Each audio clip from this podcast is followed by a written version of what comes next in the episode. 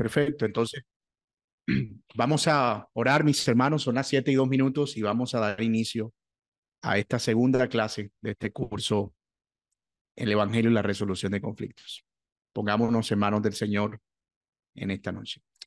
Padre nuestro, te damos gracias, Señor, por tu amor y por tu misericordia, y gracias por concedernos el estar aquí para seguir aprendiendo y exponiéndonos a tu palabra acerca de este maravilloso llamado, Señor, de eh, pensar en el Evangelio, pensar en tu gloria, pensar en nuestros hermanos, pensar en nuestro propio pecado y en tantas otras cosas, Señor, que debemos considerar cuando enfrentamos conflictos.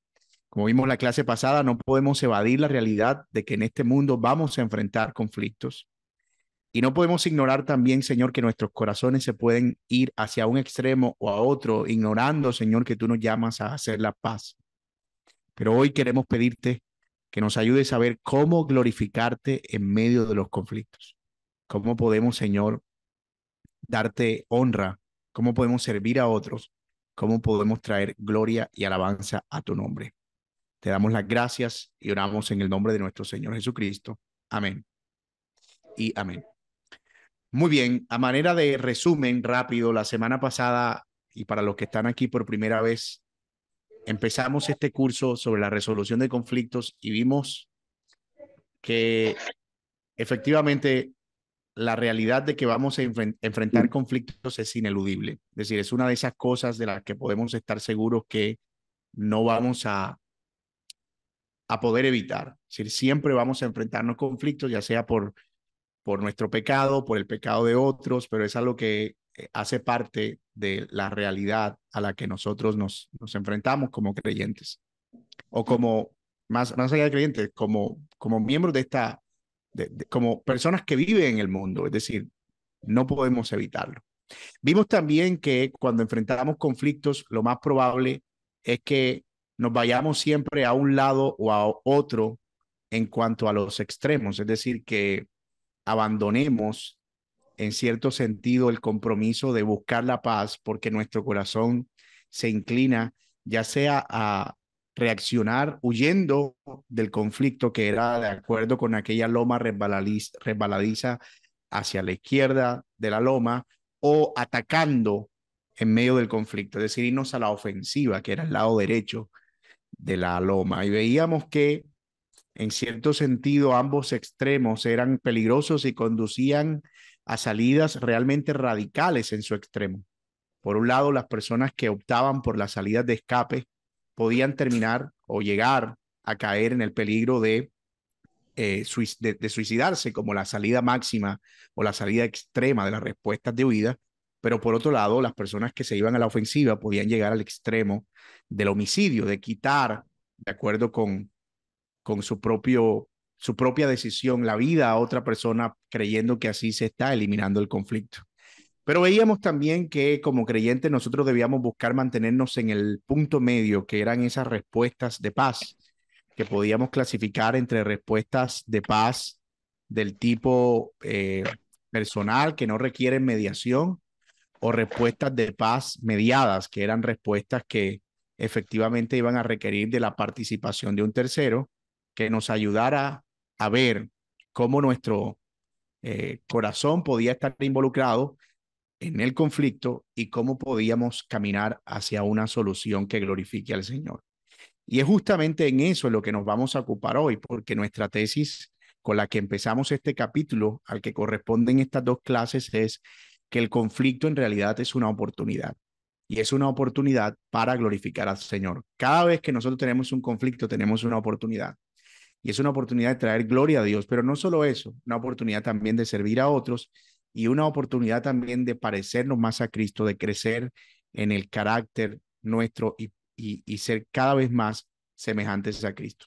Y en eso, es en lo que nos vamos a concentrar en la eh, noche de hoy, ¿verdad? En una visión bíblica del conflicto no es que una visión sea una palabra, es que me comió un espacio, una visión bíblica del conflicto. Y eso es lo que vamos a tratar de abordar en la noche de hoy. Así que déjenme ver, ok.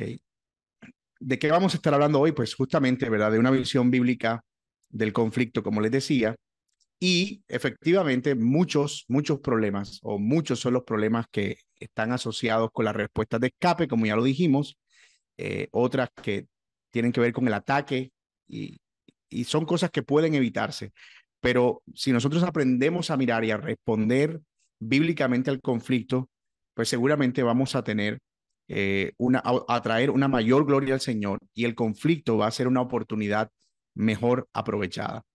Así que antes de entrar ahí, antes de entrar a cómo podemos aprovechar el conflicto para la gloria de Dios, vamos a entrar a, a ver esta definición, ¿verdad? Podemos definir conflicto como una diferencia de opinión o propósito que frustra las metas o deseos de una persona. Mírenlo bien, una definición o una diferencia, perdón, de opinión o propósito que frustra las metas o deseos de una persona. Eso es básicamente una definición de conflicto. Y noten que la palabra diferencia está destacada allí, porque en el fondo todo conflicto es eso, es una diferencia. Y es una diferencia que puede ser de alguna naturaleza ideológica o de alguna naturaleza de intereses o de alguna naturaleza de deseos o alguna naturaleza de propósitos. Es decir, hay muchas cosas que pueden dar resultado o como resultado conflictos y siempre debemos estar conscientes de que eh, hay, hay, hay diferencias que están involucradas. Algunas las podremos sobrellevar, otras no las podremos sobrellevar. Vamos a ver, por ejemplo, que malos entendidos producto de la mala comunicación pueden traer conflictos y yo creo que enfrentamos eso en muchas áreas, ¿verdad? A veces eh, en el trabajo, en la familia, yo dije eso, no, yo no dije eso. Y entonces tu palabra contra la mía surge un conflicto, especialmente los matrimonios. No sé si algunos han tenido esa experiencia, ¿verdad? De esposos que le dicen a la esposa, es que tú me dijiste esto, esto, esto, y el esposo dice, convencido de verdad, yo te dije eso. O la esposa, ¿cuándo te dije eso?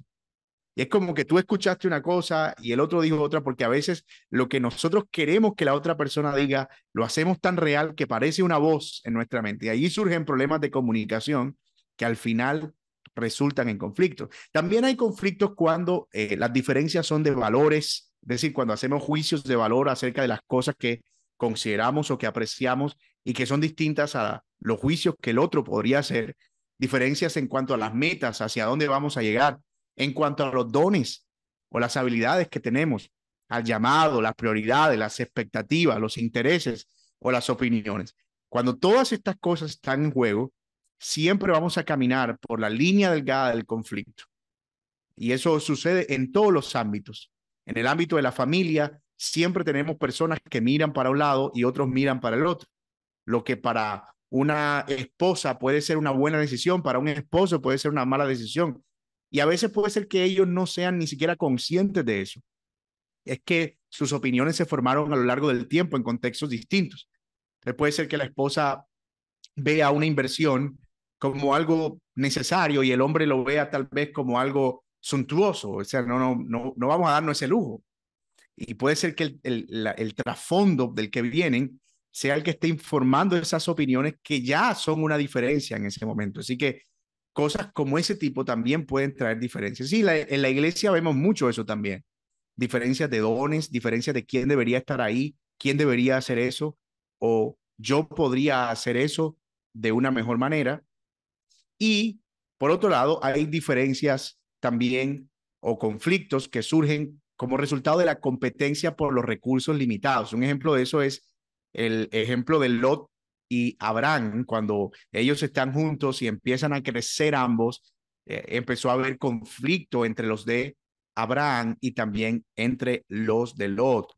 Y, y esas son cosas que nosotros también podemos anticipar y ser conscientes de esa realidad.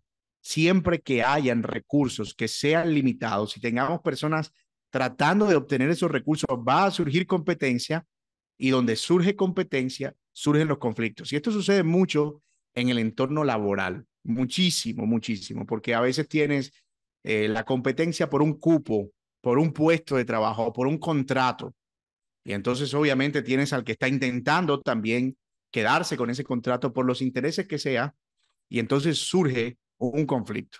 Entonces fíjense que los conflictos pueden venir de distintas eh, fuentes, los malos entendidos, las diferencias de valor o de opinión o la competencia por recursos limitados. Pero a la fuente de conflicto a la que nosotros nos vamos a dedicar en esta clase y a lo largo de este curso son a los conflictos que surgen como resultado de las actitudes, de los hábitos pecaminosos que conducen a palabras y acciones pecaminosas. La Biblia tiene una respuesta para todo tipo de conflictos, pero estamos mostrando este escenario en el que en el fondo todo conflicto tiene que ver con actitudes y hábitos del corazón. El corazón está involucrado en las dinámicas de conflicto. Miren lo que dice Santiago capítulo 2, o capítulo 4, versículos 1 y 2. ¿De dónde surgen las guerras? Y este es Santiago citando al Señor Jesucristo. ¿De dónde surgen las guerras y los conflictos entre ustedes? ¿No es precisamente las pasiones que luchan dentro de ustedes mismos? Desean algo y no lo consiguen. Matan y sienten envidia y no pueden obtener lo que quieren. Riñen y se hacen la guerra. ¿De dónde surge todo eso? Es una pregunta retórica. La respuesta es de las pasiones que luchan dentro de ustedes mismos. Por muy externo que parezca un conflicto, siempre hay una parte mía que surge de dentro de mi corazón, que hace que yo esté involucrado en ese conflicto. Ustedes han escuchado este término de para pelear se necesitan dos. Sí. Y es justamente porque donde hay un conflicto es porque ambas partes están involucradas. Y puede ser que tal vez yo esté diciendo, yo no voy a enfrentar ese conflicto, lo cual sería una salida de escape, que lo que hace, vimos la clase pasada, es hacer más grande el conflicto.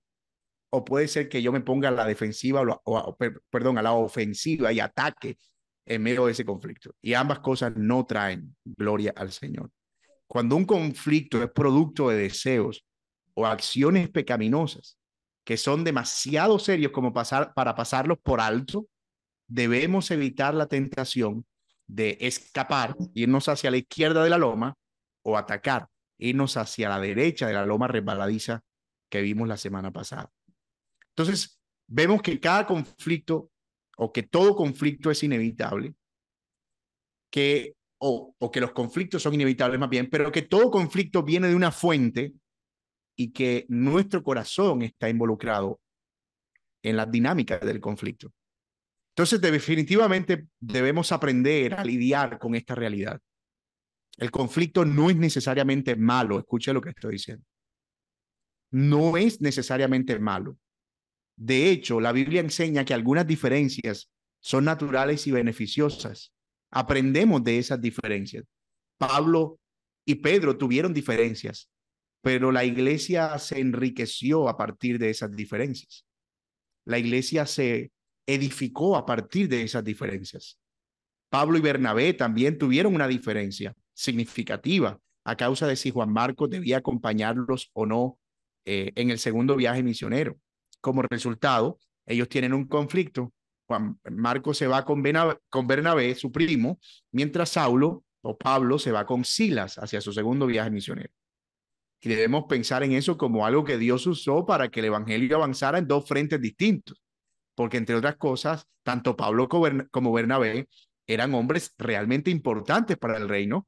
Así que lo que está usando el Señor es ese momento de división o de separación o de conflicto para traer gloria a su nombre. Así que hay diferencias que son necesarias, nos enriquecemos de ellas.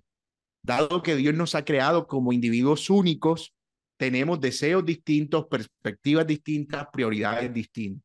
Es sospechoso cuando tú estás en un grupo, en una familia o lidiando con personas y todo el mundo está de acuerdo. No hay diferencia. Y es sospechoso ¿por? Porque lo más probable es que alguien esté escondiendo sus reales deseos o sus reales intenciones. Siempre hay diferencias de opinión. Así que muchas de esas diferencias no son inherentemente buenas o malas. Podemos decir que son neutrales o que son simplemente el producto de la diversidad y de las preferencias de las personas o de las inclinaciones que Dios nos ha dado. Así que manejados correctamente, los desacuerdos, las diferencias o los conflictos pueden estimular al diálogo productivo, alentar la creatividad, promover cambios y en general hacer la vida más interesante. Por lo tanto, si bien debemos siempre, escuche esto, buscar la unidad. No siempre estamos buscando uniformidad. No siempre estamos buscando que todo el mundo piense exactamente igual a nosotros. Lo que sí podemos buscar es unidad, que es encontrar una forma única en la que resolvemos los conflictos. Pero estamos claros que mientras seamos seres o individuos distintos el uno del otro, van a haber diferencias. Así que Efesios 4, del 1 al 13, habla justamente de esa unidad, pero también de esa diversidad en medio de la unidad, la cual enriquece la obra del Señor. Así que, si bien no todos los conflictos son malos, sí hay conflictos que no podemos decir que son eh, neutrales o que pudiéramos decir beneficiosos. Es decir, no todo conflicto es bueno. La Biblia enseña que muchos desacuerdos son el resultado de nuestras actitudes y comportamientos pecaminosos. Y eso es lo que acabamos de ver aquí en Santiago. Lo que es más importante, la Biblia también enseña que no debemos ver el conflicto como un inconveniente, sino como una oportunidad para glorificar a Dios. No necesariamente para forzar nuestra voluntad sobre los otros o para huir y demostrar que somos pacifistas cuando en realidad lo que somos es eh, personas que provocan conflictos y luego huyen como los pirómanos que encienden un, un bosque y luego se van corriendo sino que debemos ver los conflictos como una oportunidad para glorificar al Señor. Y yo sé que este concepto de glorificar al Señor suena a veces muy gordo, como grande. ¿Qué es eso de dar gloria al Señor en el conflicto? Le voy a decir lo que no es. No es que yo esté teniendo una discusión por una diferencia de opinión con mi esposa y yo le diga en medio de lo más álgido del conflicto, bueno, Gloria a Dios, tú tienes la razón, gloria a Dios. Eh, eso no es dar gloria a Dios. E, es más, créame que eso lo que va a hacer, lo que va a hacer es empeorar el conflicto. Usted ha escuchado eh, eso de el gloria a Dios grosero. Bueno, gloria a Dios, ¿cierto? Y al final eso, eso termina trayendo mucho más conflicto. Bueno, eso no es necesariamente dar gloria a Dios en medio del conflicto. Que vamos a tratar de desentrañar eso y vamos a tratar de ver cómo es que un creyente puede aprovechar el conflicto para glorificar al Señor. ¿Cómo puede usar un conflicto real como una oportunidad para glorificar al Señor? Y eso es pensar bíblicamente acerca de los conflictos. Los conflictos son una oportunidad, como ya lo dijimos, eh, bien sea o para eh, pecar contra el otro y contra Dios o para glorificar al Señor. Y lo que Dios espera de los creyentes es que corramos a Él y que el conflicto se convierta en una oportunidad de glorificarle a Él. Miren lo que dice primero los Corintios 10, 31 del 11, 10, 10 al 31 y 11, 1, que es el pasaje que vamos a usar como base para la clase de hoy. En conclusión, ya sea que coman o beban o hagan cualquier otra cosa, háganlo todo para la gloria de Dios. No hagan tropezar a nadie, ni a judíos, ni a gentiles, ni a la iglesia de Dios. Hagan como yo, dice Pablo, que procuro agradar a todos en todo. No busco mis propios intereses, sino lo de los demás, para que sean salvos. Imíteme a mí como yo imito a Cristo. Ese es el texto que vamos a usar hoy para analizar cómo podemos glorificar a Dios en el conflicto o cómo el conflicto es una oportunidad para glorificar a Dios.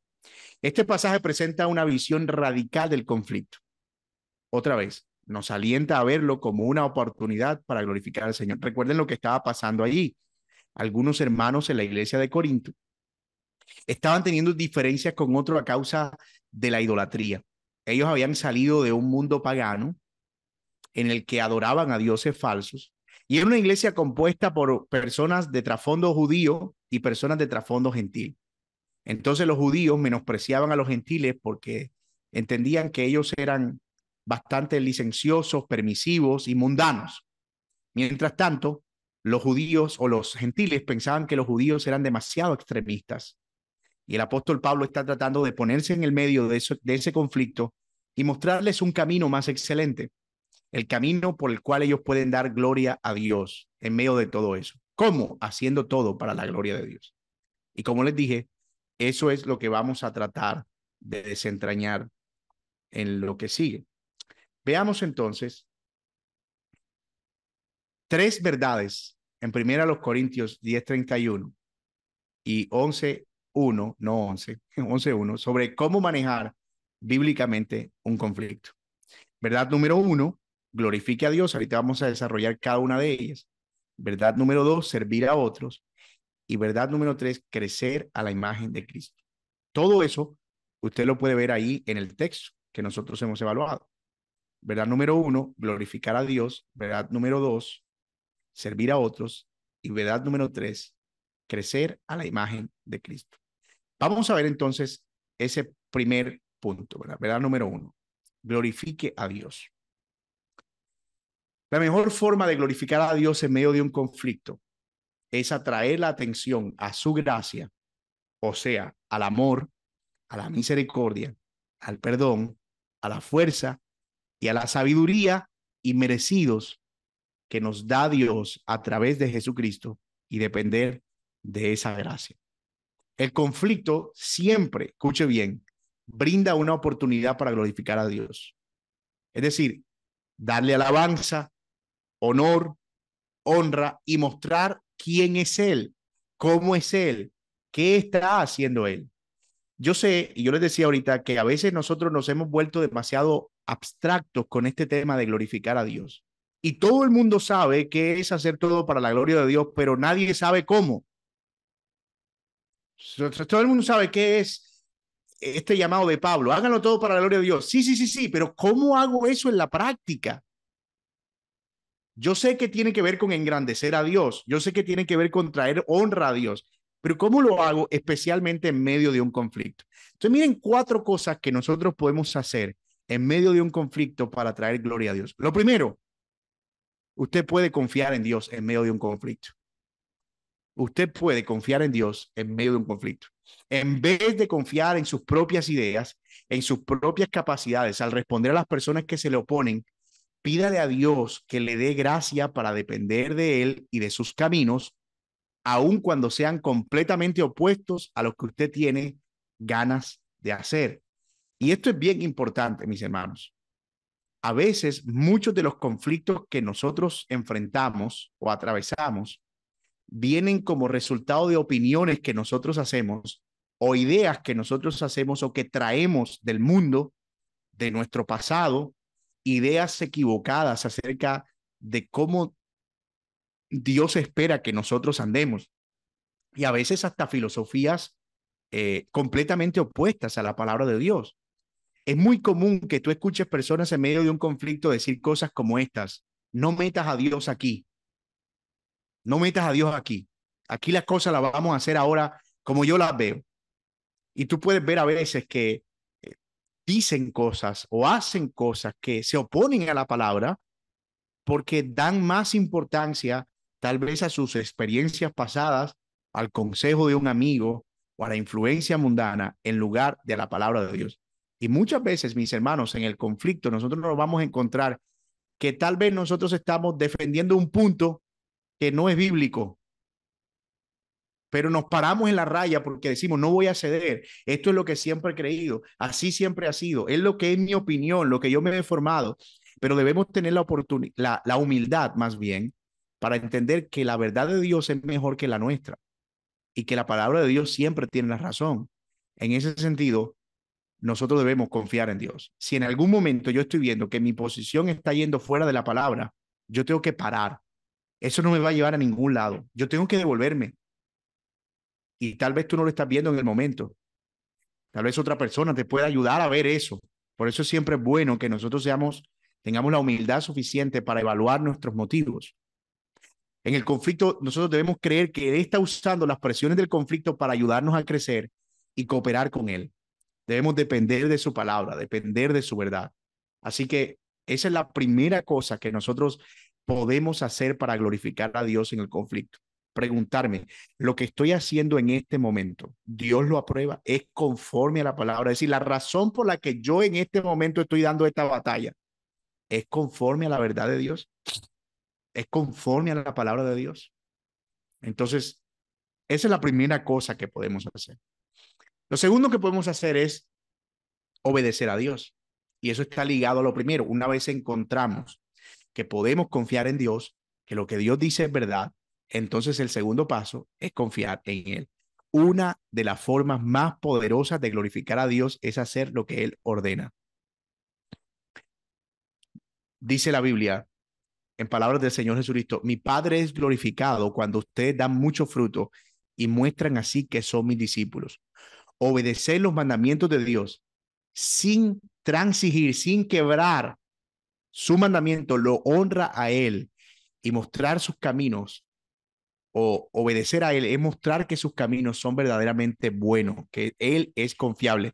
Nuestra obediencia también demuestra que Él es digno de nuestro amor y devoción más profunda. Y esto es importante, especialmente cuando a veces buscamos consejo en medio de un conflicto y escuchamos algo que no queríamos escuchar, pero que sabemos que es verdad. Y sabemos que es conforme a la palabra pero luego queremos salir y seguir haciendo e insistiendo en aquello que nosotros creemos es conforme a la razón, aun cuando ya se nos ha mostrado que estamos completamente equivocados, o aun cuando hemos llegado a esa conclusión. Así que no basta solo con preguntarnos si estamos haciendo algo conforme a la voluntad de Dios, sino que una vez lo descubramos, busquemos obedecer a Dios en medio de ese conflicto. Si en medio de un conflicto el Señor nos llama a nosotros a amar a nuestros enemigos, obedecer eso es glorificar a Dios. Si nos llama a pasar por alto la ofensa, obedecer eso es glorificar a Dios. Si nos llama a perdonar o arrepentirnos o a buscar la reconciliación, obedecer eso es glorificar a Dios. La tercera cosa que podemos hacer para glorificar a Dios es imitarlo, imitarlo a Él. Cuando los creyentes de Éfeso estaban luchando por un conflicto, miren lo que les dijo Pablo en el capítulo 5, versículo 1. Por tanto, imiten a Dios como hijos muy amados y lleven una vida de amor, así como Cristo nos amó y se entregó por nosotros como ofrenda y sacrificio fragante a Dios. Como sabía Pablo, imitar a Jesús en medio del conflicto es la senda más segura para restablecer la paz y la unidad con quienes se oponen. Oiga esto, cuando vivimos el Evangelio y reflejamos la humildad del Evangelio, la misericordia del Evangelio, el perdón, la corrección amorosa de Jesús, sorprendemos al mundo y damos evidencia concreta de la presencia y el poder del Señor en nuestra vida. Le voy a decir una cosa que Jesús nunca haría. Él nunca, Jesús, atacaría a los golpes a alguien en un conflicto, puede ser que en nuestra niñez se nos haya informado que cuando alguien te la monta, lo aquietas dándole un puño. Y esa sabiduría mundana a veces como que la abrazamos como real. Fulano me sigue molestando, yo me voy a olvidar que soy cristiano y le voy a sembrar el brazo, decimos por aquí. Pero eso no imita al Señor de ninguna manera. De hecho, si ustedes se dan cuenta, las respuestas que imitan al Señor parecen mostrar para el mundo debilidad la humildad, la misericordia, el perdón. Muchas veces he escuchado a creyentes decir en medio de un conflicto, yo no me voy a humillar pedirle perdón a esa persona.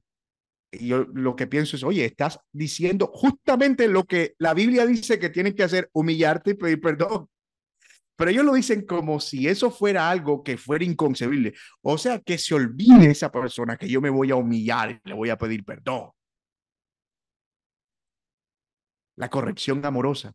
Algo que no es imitar a Cristo, es a veces eh, enseñorearnos y asumir una posición de juicio y un tono a veces como eh, de corrección que parece más regaño que corrección amorosa. Cuando uno empieza a exhibir esas cosas, eso es una evidencia del poder de Dios en nuestra vida. Eso es imitar a Dios. El mundo no está acostumbrado a ese tipo de respuestas. El mundo no está acostumbrado a las disculpas El mundo no está acostumbrado a que alguien reconozca públicamente sus faltas. El mundo no está acostumbrado a que los creyentes imiten a Dios en su diario vivir. Y finalmente, glorificamos a Dios cuando podemos reconocer a Dios.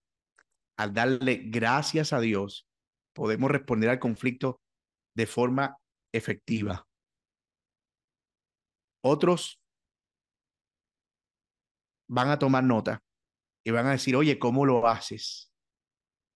Glorificar a Dios en el conflicto es siempre entender que si logramos mantener la paz, no ha sido por nuestra habilidad, ha sido por el Señor. Es su voluntad y es su deseo que busquemos siempre la paz. Y yo quiero decirle, hermanos, a ustedes de manera bien práctica, voy a ser claro, si usted está en un conflicto ahora mismo, con quien quiera que sea, la voluntad de Dios es que usted busque la paz. Dios quiere que estemos en paz, porque eso glorifica al Señor. Es simple, es simple. El guardar rencor, permanecer en silencio, el simplemente mantenernos en una actitud pasiva, no es algo que glorifique al Señor.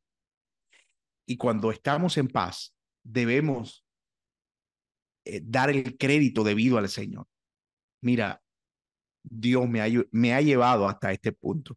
Y esto es interesante porque muchas veces somos muy eh, tendientes a reconocer al Señor cuando Él hace un milagro financiero, cuando sana a nuestra abuelita o obra en favor de alguna petición en particular por algún hermano.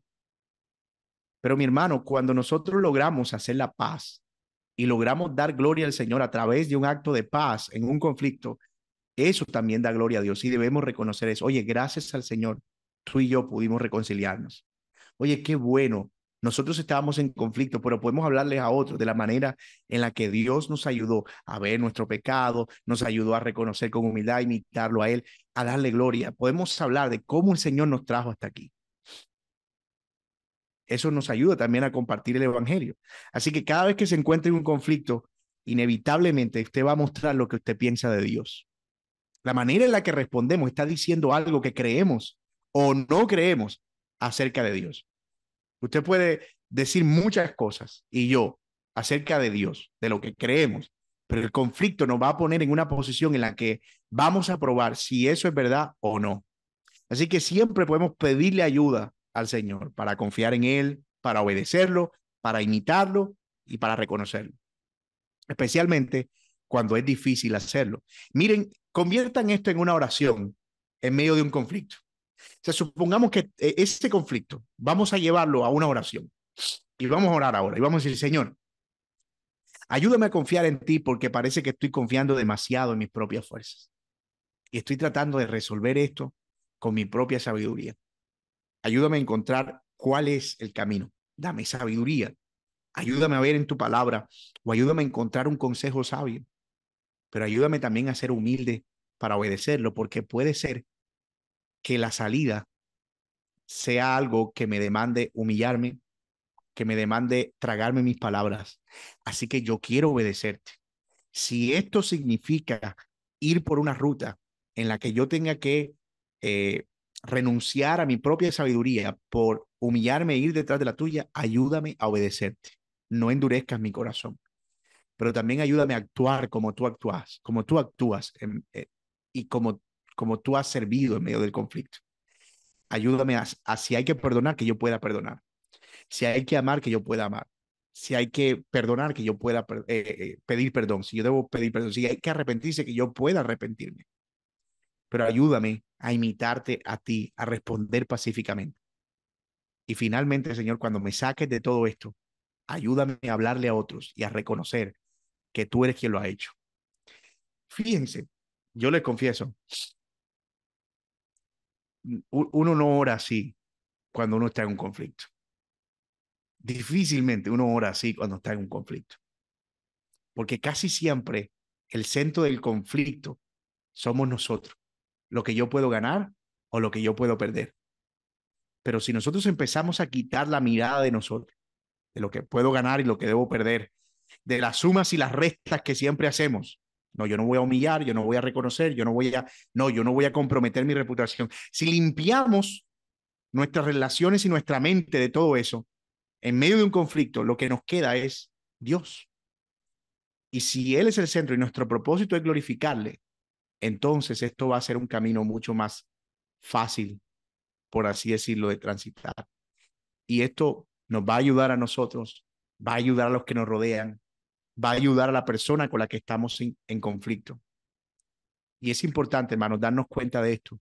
Si no estamos glorificando a Dios en un conflicto, a alguien estamos glorificando, a alguien.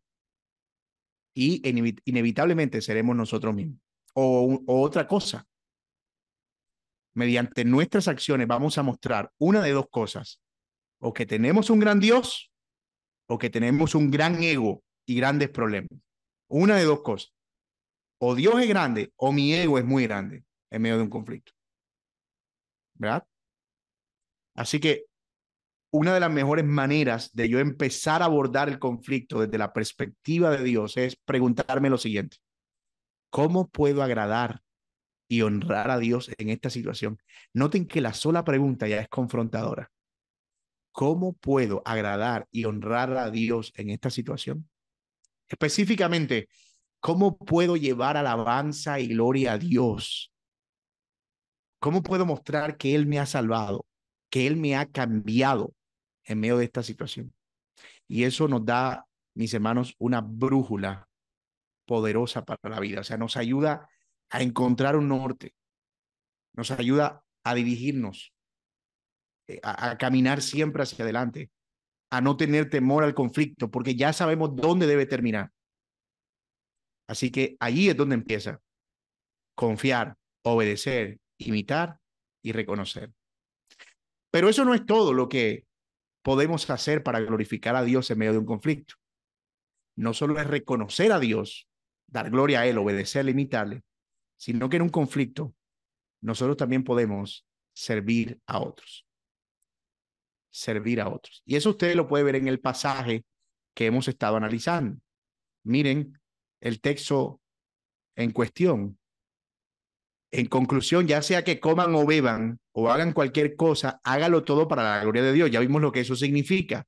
Pero miren el segundo aspecto, no hagan tropezar a nadie, ni a judíos ni a gentiles, ni a la iglesia de Cristo. Hagan como yo, que procuro agradar a todos en todo, no busco mi propio interés, sino el de los demás.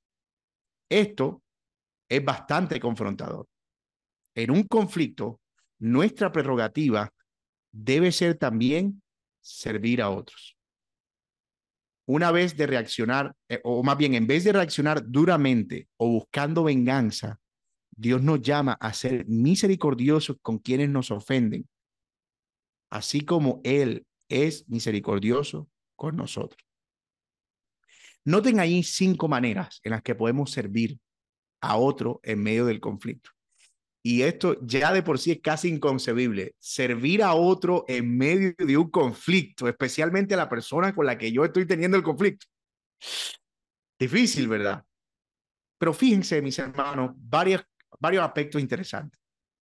Podemos servir ayudando al otro a ver sus intereses y a encontrar mejores soluciones.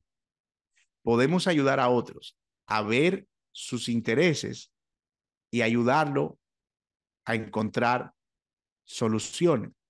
Y esto es bien importante porque puede ser que muchas veces la persona con la que estemos en conflicto no esté viendo cuál es la verdadera razón del conflicto. Puede ser que eh, muchas veces sean simplemente ataques y ataques y ataques, pero no necesariamente una actitud de, querer resolver. Y el conflicto muchas veces ciega y no deja ver a las personas eh, que están involucradas en ese conflicto los verdaderos motivos. Así que cuando nosotros estamos en un conflicto, sí, una buena forma de abordarlo es esa, es evaluar los intereses. Y ojo, la manera puede variar. Yo no voy a hacer eso en medio de un conflicto o en medio de una discusión. yo estoy discutiendo con alguien, entonces voy a tratar en ese momento álgido la discusión hacer ver a esa persona cuáles son sus problemas y sus verdaderos intereses. Yo no voy a decir esto como en medio de la agitación. Lo que pasa es que detrás de todo eso que tú estás diciendo, lo que hay es un pecado de identidad, porque eso va a armar un fuego mucho más grande. Puede ser que yo tenga que esperar y en algún momento encontrar eh, la, la ocasión propicia para eso. Puede ser incluso que yo no lo haga directamente, sino que busque la ayuda de un tercero para que lleve a esta persona y a mí también a ver cuáles pudieran ser las verdaderas causas del conflicto. Así que fíjense que aquí, cuando ayudamos a nuestros oponentes en el conflicto a ver sus intereses, vamos a ayudarlos a ver o a encontrar mejores soluciones. En vez de dejar que el conflicto los enfrente, puedan aprender a trabajar juntos contra un problema común. A veces puede ser que los conflictos en realidad no son conflictos. A veces, yo no sé si le ha pasado, pero a veces está en una pelea a usted y luego de hablar, hablar, hablar, hablar, se da cuenta que en realidad los dos están diciendo exactamente lo mismo y que la diferencia ni siquiera está en el concepto. Puede ser que la diferencia esté en otro lado. Así que ayuda mucho tener nuestros ojos bien abiertos en medio del conflicto y nuestros oídos bien dispuestos para tratar de escuchar cuáles son las verdaderas razones detrás del conflicto. Eh, otra forma en la que podemos servir a otros, en segundo lugar, es que podemos ayudar a otros a llevar las cargas y frustraciones detrás de una actitud conflictiva. Y voy a explicar esto a veces las personas que entran en conflicto con nosotras no están entrando en conflicto por nosotros, sino que somos simplemente alguien que se atravesó en el camino. Es una persona que está teniendo frustración por otra cosa, o está cargada, o tiene, de hecho, eso pasa mucho en el contexto del matrimonio. A veces puede ser que el padre está preocupado, ansioso por alguna situación de trabajo. Y la caída de un vaso de electroplata arma un, escándalo. Es que por eso es que yo digo que esos vasos no esos vasos los compraste tú porque eres un duro que no puede comprar vasos finos. ah, que yo soy un duro y entonces lo que tú, mira, mira por dónde va la cosa. Y el conflicto va creciendo, creciendo, creciendo, creciendo, pero lo que hay detrás realmente es una frustración en uno de los dos. Así que allí lo que conviene, mira, mira una forma de servir. Yo puedo dar un paso atrás, ¿verdad? No, no, no ponerle el, pecho a la discusión con ah, ¿quieres pelear? Entonces vamos a discutir. No, yo puedo, si la persona está arremetiendo, yo puedo dar un paso atrás. Yo, o sea, espérate, espérate, yo voy a tratar de pensar qué es lo que puede haber detrás de, de, de, esta persona. Y a tratar de comprender si es que hay alguna frustración, si hay, algo que está sucediendo, si hay algo que, que, que tal vez eh, esta persona no está viendo o no está procesando. Puede ser que el conflicto que está teniendo conmigo sea solamente un síntoma, no necesariamente algo que está surgiendo desde el fondo. Así que en vez de reaccionar defensivamente, tratar de discernir en qué puedo ayudar al otro a tratar con su problema. Y eso no significa que yo debo asumir la responsabilidad, no significa que, que la persona no es responsable del conflicto. Sí, lo que significa es que yo voy a tratar de ayudarlo a llevar esa carga, de ayudarlo a soportar eso y, ayudarlo a, lidiar con el asunto. Entonces, eh, digamos que aquí pudiéramos encontrar algunas aplicaciones prácticas. Por ejemplo, en el caso del matrimonio, eh, a veces siempre es importante si hay una eh, actitud, digamos, de frustración en uno de los miembros de la familia, preguntarte, ¿está pasando algo? ¿Cómo está el tema en el trabajo? ¿Hay algo que te esté preocupando? te he notado ansioso últimamente. hay, algo que de pronto crees que podamos orar. Fíjate que esa forma de darle la vuelta al conflicto, eso desarma el conflicto por completo y me pone en una posición de ayuda y de apoyo. La otra forma en la que podemos servir, eh, ahí en el punto 13, podemos ayudar a otros a ver dónde se han equivocado. Y esto no es necesariamente cuando, cuando estamos ya adentro de un conflicto agitado, sino cuando todavía el conflicto no ha llegado a ese punto. Gálatas 6.1 dice, si usted hubiese a un hermano que está pecando, ustedes que son espirituales, restáurele con espíritu de mansedumbre. Usualmente este tipo de cosas se da en privado, ¿Cómo puedo ayudar a otro a ver dónde se ha equivocado? O sea, es algo que yo voy a hacer en privado. Voy a decirle, mira, eh, yo he notado que últimamente este comportamiento tuyo está siendo problemático, me está causando problemas, eh, yo creo que no es una forma correcta, etcétera, etcétera. Eso puede ser una manera de evitar que el conflicto escale, que escale a algo mucho más alto. Entonces, una forma de servir es esa, como tratar de que la persona vea, eh, digamos, en qué áreas esta persona está eh, pecando. Y finalmente, el conflicto es una oportunidad para alentar a otros a creer, confiar en Cristo, pero también para modelar a Cristo. Y esto tiene que ver con la conciencia de saber que la gente nos está mirando siempre. Y cuando yo estoy en un conflicto, yo tengo la posibilidad de servir incluso a los que no están involucrados en el conflicto. Hace poco yo tuve eh, una, una diferencia de opinión con mi esposa acerca de un asunto. Creo que fue un conflicto originado por comunicación. Y eh, yo no había dicho algo que debí decir en su momento o comunicar a mi esposa en su momento sobre algún, alguna, algún viaje o algo, alguna decisión que yo debía tomar. Y en ese momento, eso trajo un malentendido. Y nuestros hijos estaban ahí presenciando el malentendido. Yo podía, y mi esposo y yo podíamos haber escogido en ese momento dejar la conversación para un momento en el que estuviéramos los dos solos. Pero en ese momento yo, yo decidí que la conversación siguiera adelante. Yo sabía que la solución estaba bajo control, sabía que era un problema de comunicación. Pero en ese momento yo quise que mis hijos presenciaran, número uno, que papi y mami tienen diferencias, si no tenemos por qué esconder eso. Y que nuestras diferencias pueden ser diferencias significativas, que a veces pueden llevar a uno a tratar de imponer la opinión sobre el otro. Pero en segundo lugar, yo quería que ellos pudieran presenciar también que tenemos la capacidad de sobrellevar esas diferencias y de, y de pasarlas por alto, de perdonarnos, de reconocer, reconocer que hemos pecado ahí. Y mi esposa al final de la conversación termina diciendo, ah, mira, yo aquí pude ver que, que yo estaba pecando, ahí está mi pecado, yo pequé de esta manera al pensar que tú eh, ibas a hacer esto, esto. Y yo dije, bueno, yo pequé al no comunicarte claramente. Mis hijos estaban presenciando eso y todo eso fue intencional porque lo que queríamos era justamente que ellos pudieran eh, ver esa manera en la que resolvemos conflictos. Y eso sucede muchas veces porque a veces peleamos delante de nuestros hijos, pero ellos nunca nos ven cómo lidiamos el conflicto y cómo nos reconciliamos.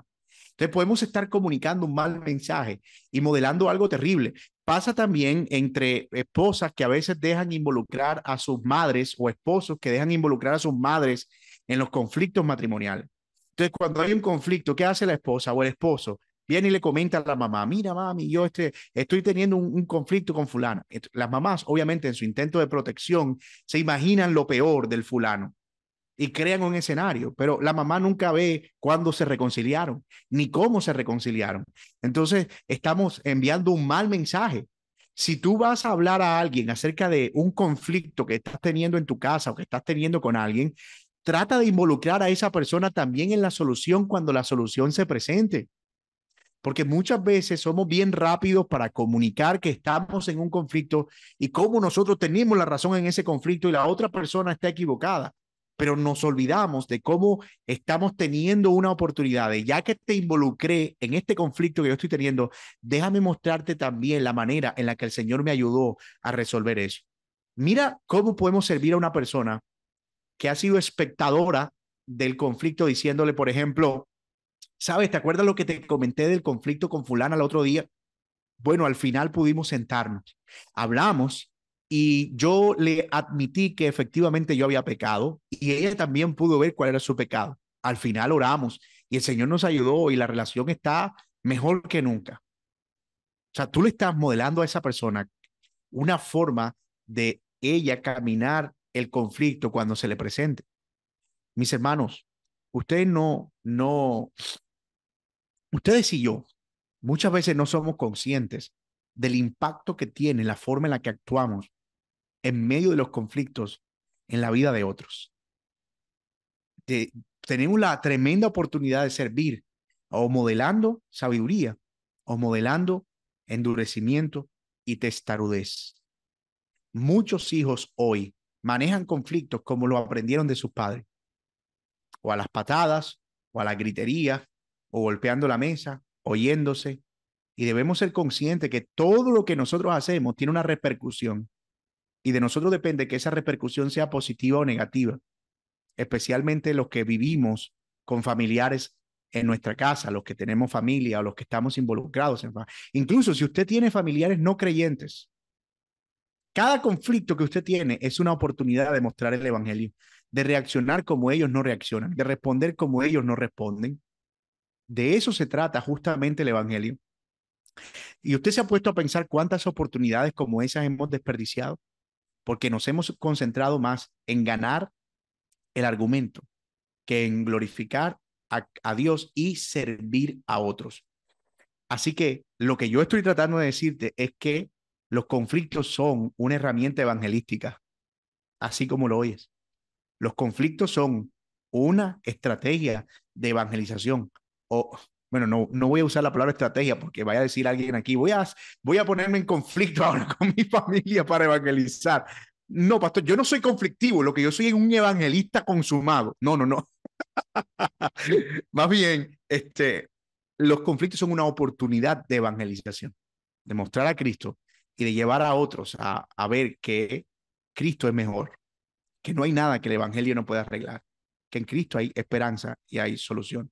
Así que yo quisiera que te preguntaras, en los conflictos que has tenido últimamente, ¿qué, qué pudieran decir las personas que han presenciado eso de cómo has manejado ese conflicto? ¿Qué pudieran decir? No tienes que responderme, pero es una pregunta para pensar. Y finalmente, en un conflicto, tenemos la oportunidad de glorificar a Dios creciendo según la imagen de Cristo. Creciendo según la imagen. El Evangelio está increíblemente involucrado en nuestros conflictos.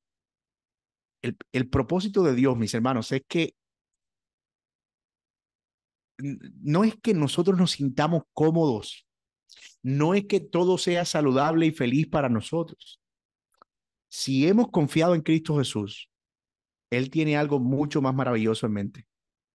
Él quiere que nosotros seamos transformados a la imagen de, de, de su Hijo Jesucristo. Y el conflicto es una de las cosas que Dios usa para hacernos conforme a su imagen. Cada vez que estamos en un conflicto, estamos frente a la oportunidad de que Dios transforme nuestras vidas y nos haga conforme al Señor. ¿Cómo? Bueno, en primer lugar, el conflicto nos recuerda cuáles son nuestras debilidades y la necesidad que tenemos del Señor. En un conflicto, nosotros podemos ver de cerca nuestros pecados, nuestra necesidad del Señor. Podemos ver las cosas que nos tientan, los ídolos que tenemos el conflicto revela nuestros pecados, porque a veces nos encontramos que algunas cosas no nos llevan a ser tan enérgicos en la defensa como otras. ¿Cuál es la razón? ¿Por qué defendemos unas cosas con mayor énfasis que otras? ¿Qué lugar tienen en nuestra vida? Por ejemplo, cuando discutimos por dinero, deberíamos empezar a preguntarnos, si la mayoría de mis conflictos se dan solamente cuando es dinero, ¿qué lugar está teniendo el dinero en mi vida? ¿Acaso estoy teniendo una sobreestimación del dinero o estoy idolatrando el dinero? Entonces el conflicto lo que hace es revelar, dejar en evidencia nuestros hábitos y nuestras actitudes pecaminosas. Pero el conflicto no nos deja ahí solamente. El conflicto también nos conduce a la esperanza, a practicar nuevos hábitos, nos impulsa a la gracia, forma nuestro carácter.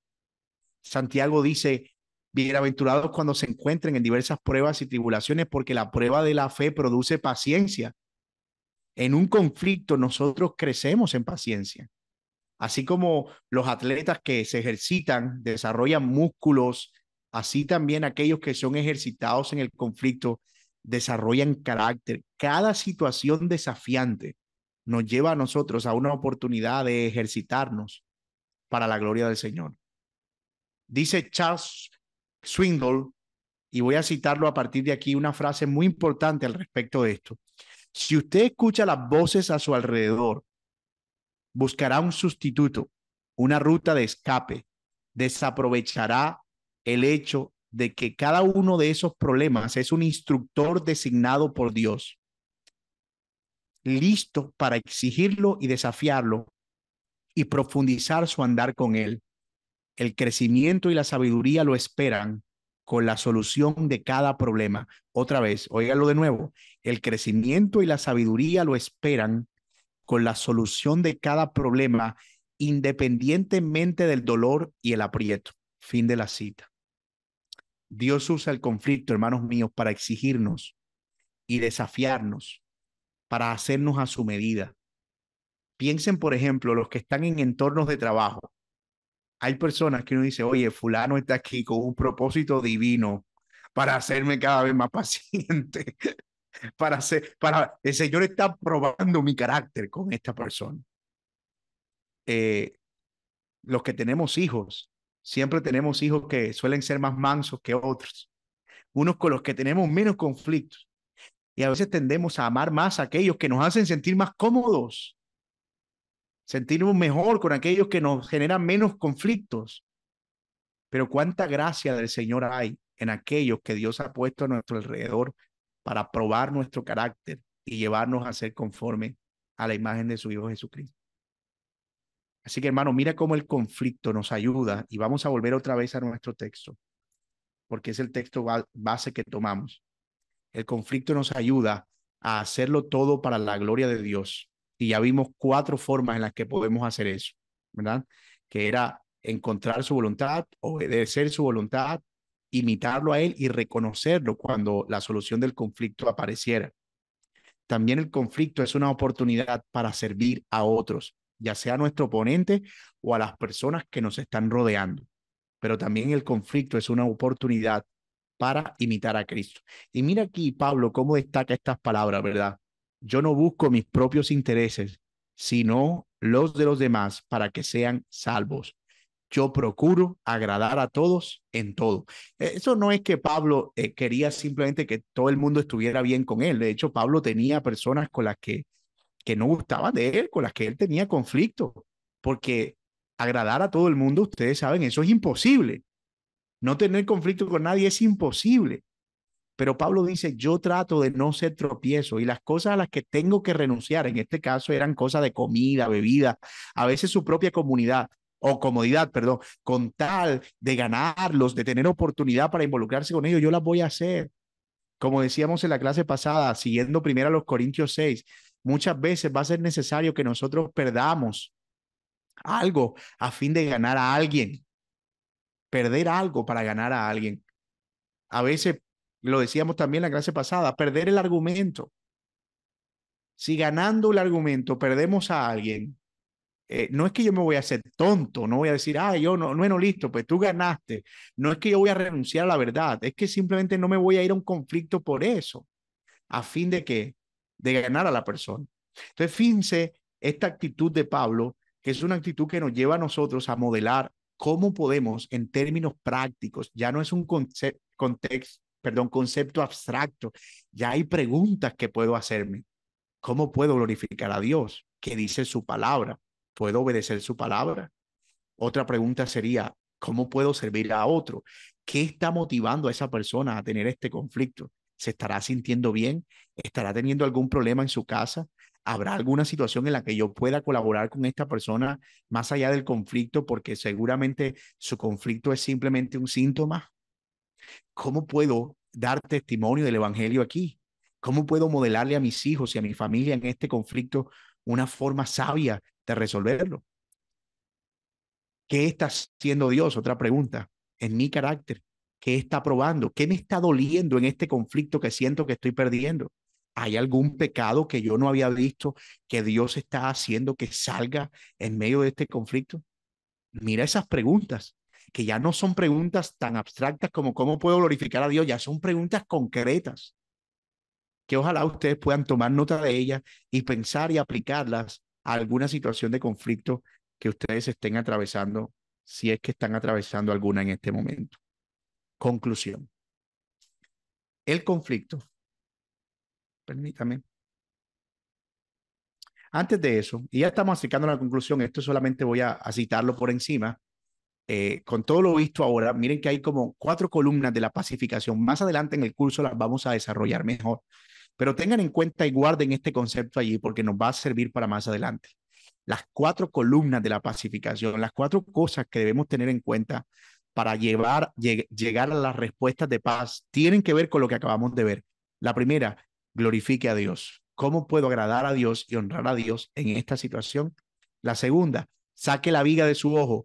¿Cómo puedo demostrar la obra de Jesús en mí asumiendo responsabilidad, reconociendo cuál es mi pecado aquí en este conflicto antes que el pecado del otro. Sí, hay pecado en el otro, pero yo necesito ver cuál es el mío primero y sacarlo para luego ver con claridad el del otro. Tercero, la restauración humilde. ¿Cómo puedo servir a otro amorosamente, ayudándolo a asumir su responsabilidad por su contribución a este conflicto?